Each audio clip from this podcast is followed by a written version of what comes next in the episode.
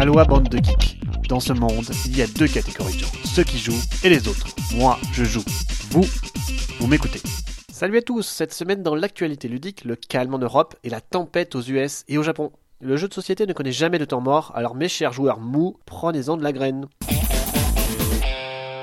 On commence par les articles de la semaine. Ils nous viennent de la League of Game Makers. Le premier revient sur un éternel débat, celui des termes euro et Ameritrash. En tant qu'auteur de jeu, l'auteur de l'article démonte cette appellation à la fois trompeuse, peu enjôleuse et source de mésentente pour le grand public. Il reprend une classification associée aux mécaniques de jeu en présentant Concordia comme un jeu de gestion et de contrôle de territoire, Carcassonne comme un jeu de pose de tuiles, ou encore King of Tokyo comme un jeu de dés où l'on pousse sa chance. Celui qui me traduit push sur le correctement remporte toute ma gratitude.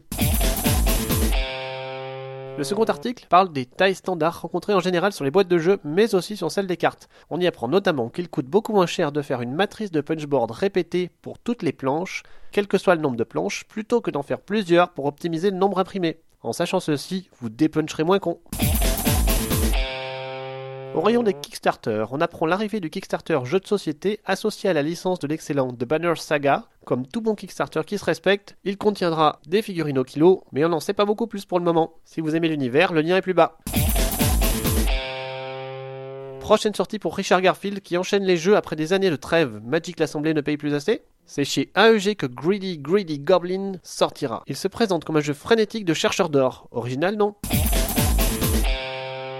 Comme je vous le disais, si l'Europe se remet tranquillement des scènes, aux US se déroulait la semaine dernière la BGG Con et au Japon le Tokyo Game Market. La BGG Con était le rendez-vous des geeks comme il se doit et on pouvait y trouver notamment le classique tournoi géant de pitch car au circuit démoniaque.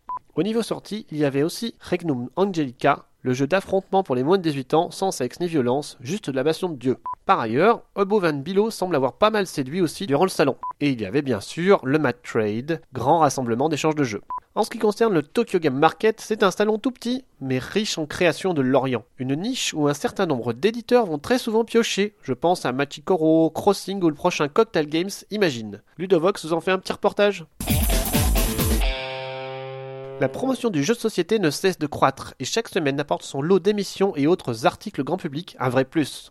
On trouve notamment un récent article sur Vice. Il y a aussi l'émission belge qui traite depuis quelques temps de jeux de société sur la RTBF. En ce moment, ce sont aussi les jeux historiques qui sont à l'honneur. Non pas les wargames aux règles complexes et leurs plateaux de pavage hexagonal, mais des jeux grand public. Nous connaissions déjà London et autres A Few Acres of Snow, mais ce dont je vais vous parler ici, ce sont des jeux vraiment grand public qui profitent du centenaire de la Première Guerre mondiale pour traiter du sujet sur des mécaniques coopératives avec brio. Ce sont les poilus et les taxis de la Marne. Le premier, les poilus, est un jeu coopératif qui rappelle à quel point la guerre fut non seulement un massacre, mais aussi un drame psychologique pour tous les jeunes de cette génération qui en sont revenus usés. Le jeu est par ailleurs mécaniquement très intéressant et simule avec excellence la difficulté à arriver à la victoire par un astucieux système de vagues de cartes. On a l'impression de ne pas avancer, mais petit à petit cela se décante. Le jeu est plutôt dur et connaît un beau succès aussi bien en Europe qu'outre-Atlantique. Le second, Les Taxis de la Marne, relate cette période où toutes les voitures étaient réquisitionnées en France et où les taxis notamment emmenaient des brouettes de soldats au front. Se voulant beaucoup plus familial, le jeu n'en est pas moins dénué d'intérêt et propose d'envoyer un maximum de taxis plein à craquer de jeunes soldats avant que le quartier ne soit complètement bouclé. Un jeu historique et intelligent qui sort des sentiers battus pour Cocktail Games habitués aux jeux crétins malins sans trop de thèmes. Et c'est une belle découverte. Ces jeux ont connu un accueil de qualité et la presse spécialisée Histoire en a parlé, comme Historia. Espérons que d'autres titres verront le jour dans cette direction, j'en suis personnellement friand.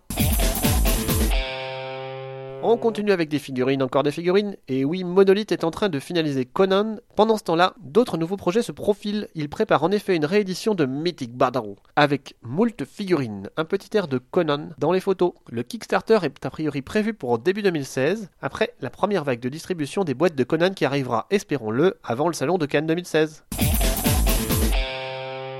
Pour terminer, l'éditeur Cocktail Games, encore lui, pour les 20 ans de son best-seller Kaleidos, en sort une toute nouvelle boîte avec de nouvelles planches d'illustration. Voilà une excellente nouvelle qui permettra de renouveler cet excellent jeu d'ambiance familiale qui stimule l'observation et le vocabulaire. C'est terminé pour aujourd'hui, on se voit dans deux semaines pour des nouvelles ludiques toujours fraîches. D'ici là, n'oubliez pas de jouer en société s'il vous plaît.